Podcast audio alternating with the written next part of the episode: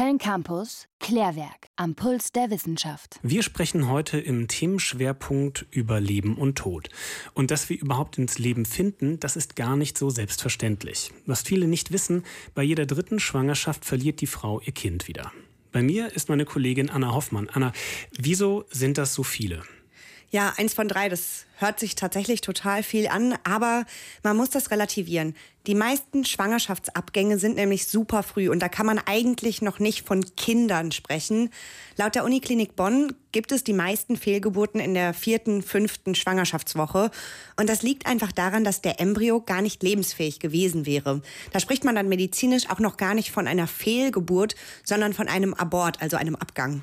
Ähm, wie weit ist denn ein Embryo in dieser vierten oder fünften Schwangerschaftswoche? Es ist tatsächlich nur ein Zellhäufchen, ungefähr so groß wie ein Stecknadelkopf. Der Embryo, der hat sich da gerade in drei Schichten differenziert und aus denen sollen sich dann bestimmte Körperteile entwickeln. Und da stellt dann der Mutterorganismus oft fest, dass was falsch ist oder nicht richtig klappt und dann stößt er den Embryo wieder ab. Früher wussten ganz viele Frauen in diesem Zeitfenster auch noch gar nicht sicher, dass sie schwanger sind. Und es ist auch heute oft noch so, dass Frauen schwanger sind, ohne das zu merken und dann auch unbemerkt ähm, so einen Schwangerschaftsabgang haben. Mhm, aber die Tests, die man heute machen kann, sind natürlich super genau und können zum Teil schon ab der zweiten Woche sagen, ob man schwanger ist. Das heißt, der große Unterschied zu früher, dass auch mehr Frauen wissen, dass sie eine abgebrochene Schwangerschaft hatten.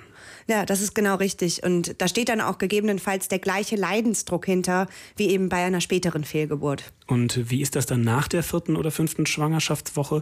Man sagt ja, die ersten zwölf Wochen sind sehr kritisch. Und viele Paare sagen ja auch erst danach anderen Leuten, dass sie eben ein Kind kriegen. Genau, also ähm, vierte, fünfte Schwangerschaftswoche, da ist wirklich das, ähm, da sind die Abbrüche am häufigsten.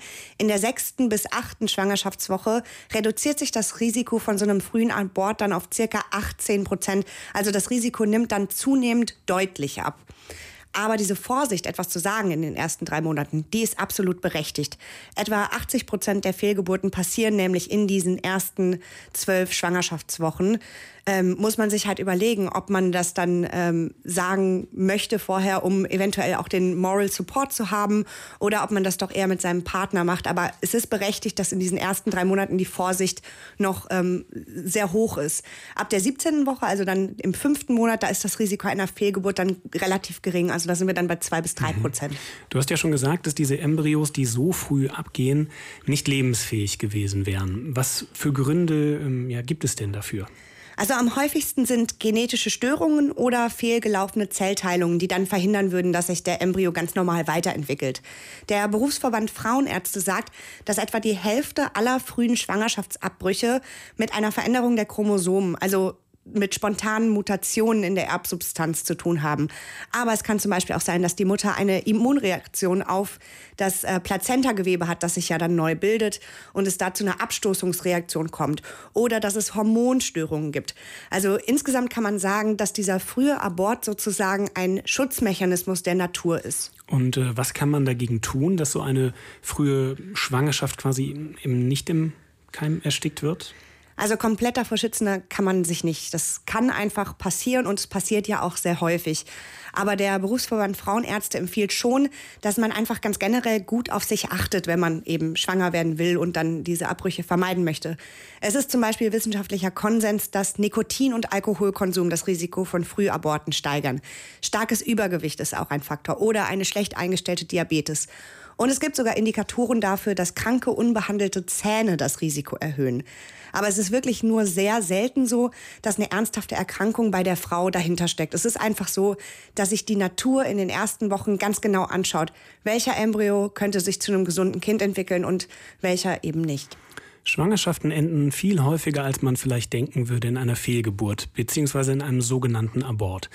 Das ist, wenn der Embryo in der dritten Wo im, im dritten in den ersten drei Monaten abgestoßen wird. Jede dritte Schwangerschaft trifft das. Oft passiert das ganz unbemerkt, aber wenn nicht, ist das natürlich trotzdem ein harter Schlag für die Frauen und auch für die Männer, die sich ein Kind gewünscht haben. Wenn ihr mehr über das Thema frühe Ende, frühes Ende der Schwangerschaft wissen wollt oder Beratungsangebote sucht, schaut gerne auf unserer Website vorbei www.kölncampus.com www